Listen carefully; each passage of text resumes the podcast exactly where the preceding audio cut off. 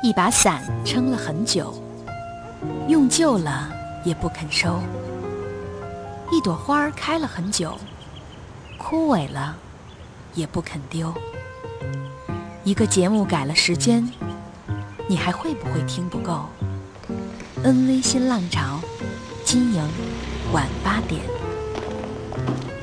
我有一把白色塑胶把的雨伞，买的时候喜欢它雪白可爱、瘦瘦长长。简直像个鹤立鸡群的美女，可惜，这种美女偏偏不耐看，风吹雨打久了，颜色从白变黄，还多了雀斑一样的污迹。而且瘦长是没用的，哪里像折伞那么善解人意呢？于是我开始动手制造各种机会，趁着下雨天带她出门，左搁一会儿，右放一下，希望一下子大意忘了拿，让她自然消失，大家无痛分手。我就可以理直气壮买一把新的，多好！失宠的人通常最敏感。有一天，他突如其来消失了，完全不用花我任何心思。伞也有他的自尊。问题是，等一等，我还没有准备好。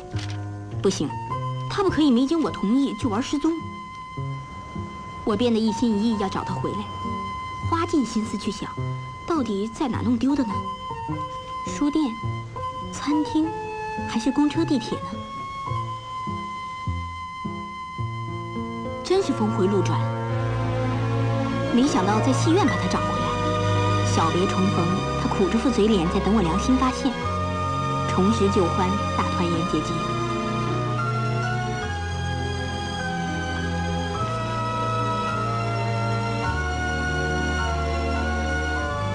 换一个角度来看，如果我失败了，找不到他。他永远消失了，淡淡的遗憾感觉，会不会更合我心意呢？人世间的破镜重圆，大概都是一言难尽，对不对？